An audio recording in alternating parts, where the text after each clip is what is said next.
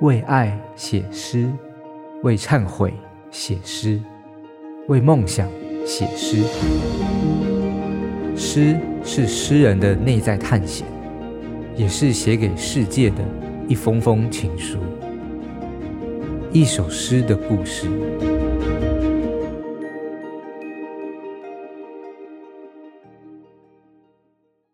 嗨，大家好，我是林婉瑜。今天我想要说一个故事，这是有关于我的一首诗《默剧演员的内心独白》。这首诗是收录在我的诗集《模糊式告白》里面。我们都知道，默剧演员是没有台词的。这首诗是没有台词的默剧演员，他内心的独白自语。在十七到二十七岁这之间呢，我自己因为家庭的变故，还有一些生活上的意外动荡，所以这段时间精神是处于一个比较压抑、比较负面的状态。那到了二十七岁以后，在比较平稳、平静的生活节奏里面，我感觉自己的精神逐渐丰满自在。感受到周遭的爱和能量，在这样子的环境之下，嗯，二十七岁之后呢，我觉得在写作还有想象上更加的自由无拘。嗯，有时候诗人会给人家一种颠倒日常、浪迹天涯，或者是出世绝俗的印象，但是在我二十七岁以后呢，我却是因为生活的规律还有平静，让我内心有了很多自由游走的能量。这首诗是当一个默剧演员站在舞台上，他感受到什么？不能说台词的时候是否很痛苦？如果可以有台词，他想说什么？那我在读戏剧系的时候，有时候必修课担任。演出的工作人员，当戏剧在舞台上演出，观众在观众席收看。作为演出的工作人员，我在后台听这出戏的进行，或者是看演员用很急促的时间跑到后台来拿道具组给他的道具。这些历程让我对演出这件事有不同的感受。也可以说，这首诗里面的默剧演员，其实某个程度上就代表了我自己。记得我国小的时候呢，是非常安静和沉默的。每个学期都会有导师给家长的成绩单，那导师总会写林婉瑜这个小朋友安静、拘谨、有礼貌，或者是内向、守秩序。可是我记得我当时其实内心是有很多的感受，但是在班级上我却是蛮沉默的一个小朋友，但是我的内心其实是有很多感受的。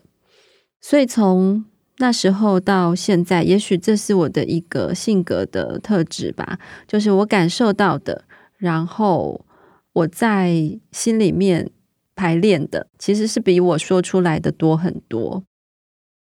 在这首诗写完的多年以后，我感觉自己也许就像诗里面的默剧演员。一直以来，我都是有很多内心独白的，虽然我并没有实际上的表现出来。那这些独白，也许其中有一些奇思妙想，后来就成为了我的诗。现在我来分享《默剧演员的内心独白》这首诗。默剧演员的内心独白。那边那位发呆的先生，棕榈色的时间经过你的时候走得较快。这边这位嘴角种植罂粟花的女士，你昨晚的梦境落英缤纷，花瓣的雨溢出梦的边界，落在今天我的脚边。灯光师，麻烦给我仿佛前途灿烂的那种光。此时此地，现在就是现在。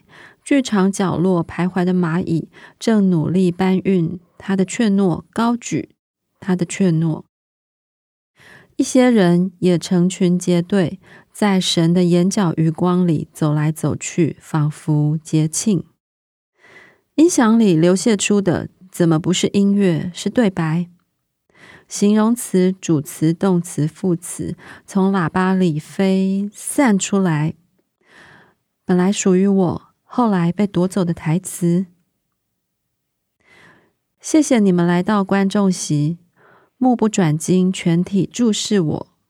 我拥有这么多凝视，不可思议的富有。抱歉，道具师，你相当体面。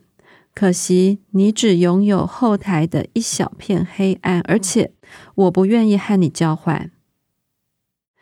我的白色手套可以做出新的跳跃，也可以做出白鸽飞翔。我手里的拐杖只需要一个支点就可以举起地球。布景上的时钟是全世界仅有的，它刻画了二十五个小时。